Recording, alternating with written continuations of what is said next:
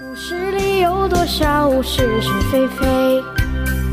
故事里有多少非非是是？《侍卫官杂记》，作者宋乔，由事了播讲。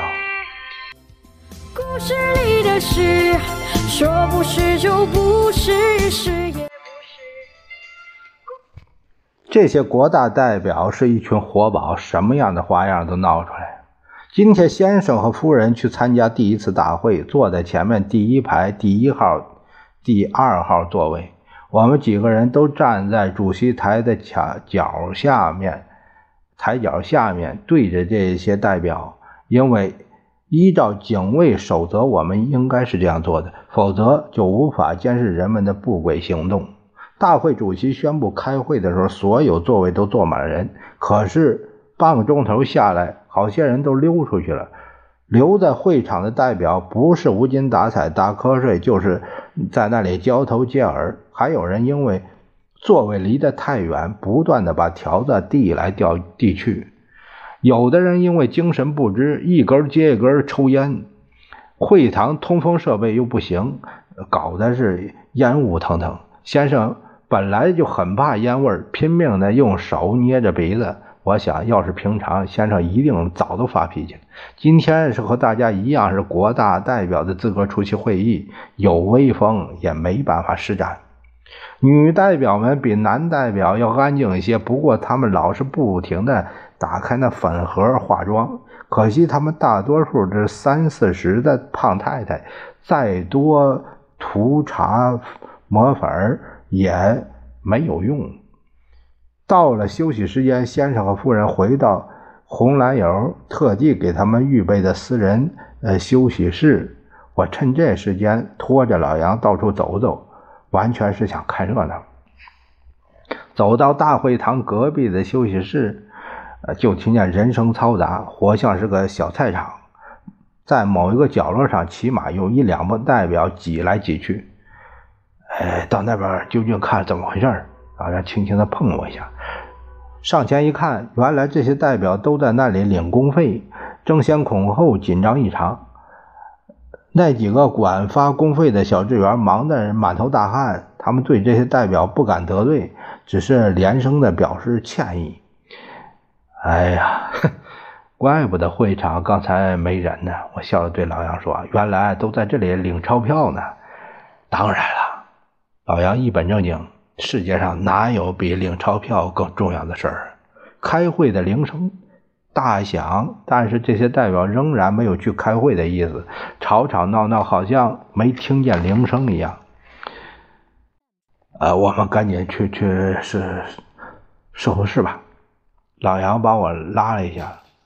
经过男厕所的时候，我顺便进了一下，奇怪的很，女厕所就在紧邻，仅仅隔了一堵一人来高的半截短墙，不但可以听到隔壁的英笑语，别的声音也听得清清楚楚。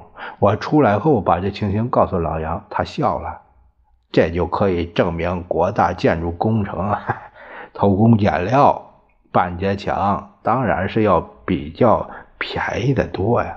再说，他们知道夫人先生一定不会看到厕所里的工程的。晚上没事我和老杨一起上夫子庙逛逛，真奇怪，庙上比平常热闹了好几倍。街上走来走去，几乎都是口音特别、土头土脑又穿着崭新西装的人。他们东张西望，好像连霓虹灯都没见过啥样。这些都什么人呢？我问老杨。没看见吗？他肩头上都别着个梅花形的徽章，啊，全是我们的代表，我们代表，没什么可笑的，小陈。老杨说：“我们是国民，我们是国民，我们是国民，他们是国民大会的代表，当然就是我们的代表。”啊，我笑的是啊。你说他们挂着梅花章，本来就梅花章嘛。从前南京政府不是规定夫子庙上的妓女、歌女必须佩戴梅花章、桃花章吗？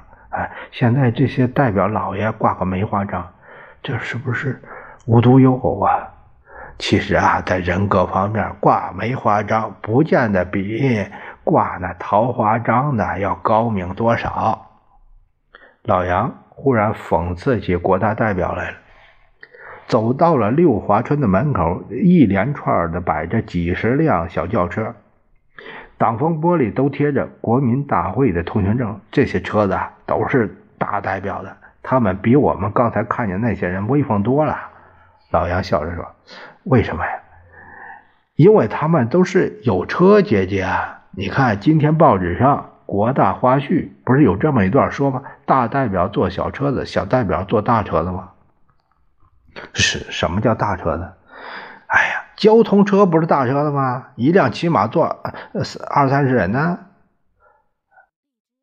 我们要不要进去吃饭？